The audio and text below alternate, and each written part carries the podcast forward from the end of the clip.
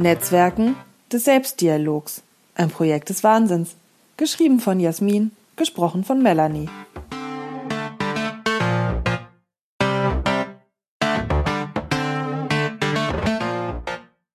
Wenn ich Netzwerkanalysen durchführe, geht es oft um die Frage nach der Komfortzone und mit wem man diese teilt und die Frage nach der sozialen Vielfalt.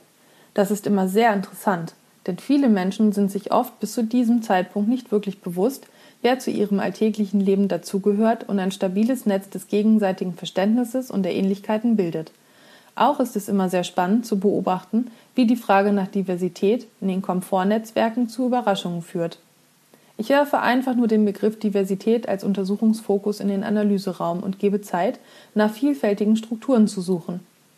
Diese soziale Vielfalt wird von den Coaches unterschiedlich interpretiert und viele merken am Ende, dass ihre Netzwerke auch in den anderen Netzwerkteilen jenseits der Komfortzone gar nicht so vielfältig in Bezug zum Beispiel auf soziale und regionale Herkunft sind, wie sie dachten.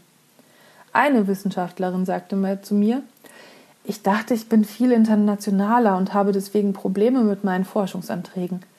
Aber in Wirklichkeit bin ich noch nicht international genug. Wenn ich das hier so sehe, ich habe mich durch eine zu starke Fokussierung auf einen regional wirksamen Forschungsansatz selbst begrenzt in meiner Forschung. Angloamerikanische Sichtweise ist halt nicht für jeden und jede eine Lösung. Das ist eine spannende Selbsterkenntnis gewesen, die in Folge zu methodenkritischen Betrachtungen führte und damit zu sehr innovativen Folgeforschungen und erfolgreichen Drittmittelanträgen, was mich sehr freute. Sie ging damit den Weg aus ihrer Komfortzone in ihre Wachstums- und Entwicklungszone. Natürlich liegt in der Auswahl bestimmter Herangehensweisen selbst ein Bias. Wir alle leben mit blinden Flecken, was manchmal auch gut ist, damit man nicht durch zu viel Information mental ertrinkt. Wir brauchen auch Sicherheiten auf den Drahtseilakten des Lebens. Manche blinden Flecken haben aber eine zutiefst dysfunktionale Wirkung, wenn man sie nicht aufdeckt. So gibt es auch zum Beispiel keinen neutralen Beratungsansatz. Auch in Beratungsansätzen liegen Selbstannahmen, wie zum Beispiel Selbstbestimmung oder Gleichheit vor dem Gesetz.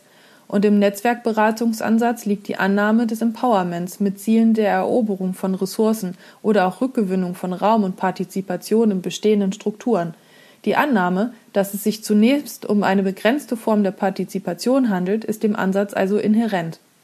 Wenn es um Macht geht in Netzwerken, helfen zum Beispiel auch Beratungsansätze überhaupt nicht, die von einem Mächtegleichgewicht ausgehen und Abhängigkeiten ignorieren.